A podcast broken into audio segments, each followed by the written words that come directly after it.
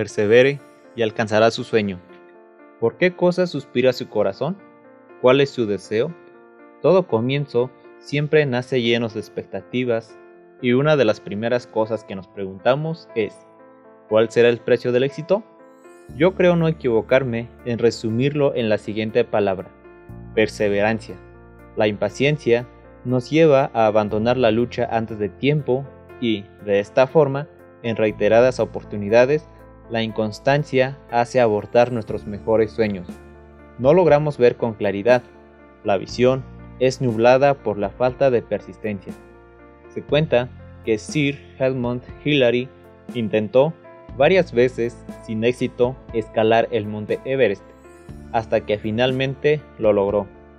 Pero hay un hecho interesante ocurrido en uno de esos tantos fallidos. Luego de no lograr su deseo, Hillary permaneció parado al pie de la gran montaña y, sacudiendo su puño hacia ella, dijo, Te venceré, porque tú no puedes ser más grande de lo que eres, pero yo todavía estoy creciendo.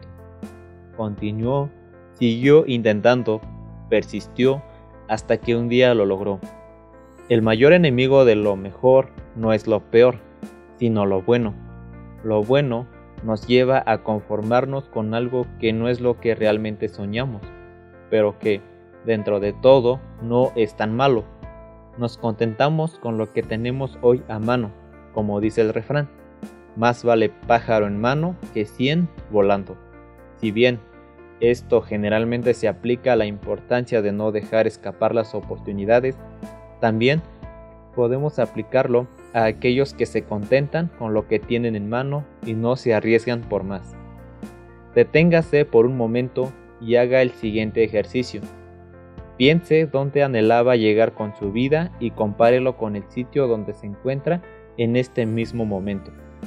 ¿Cuál es el resultado? Si no se encuentra en el lugar correcto, es el momento de tomar una decisión. Nada cambiará si no inicia una acción para que así suceda.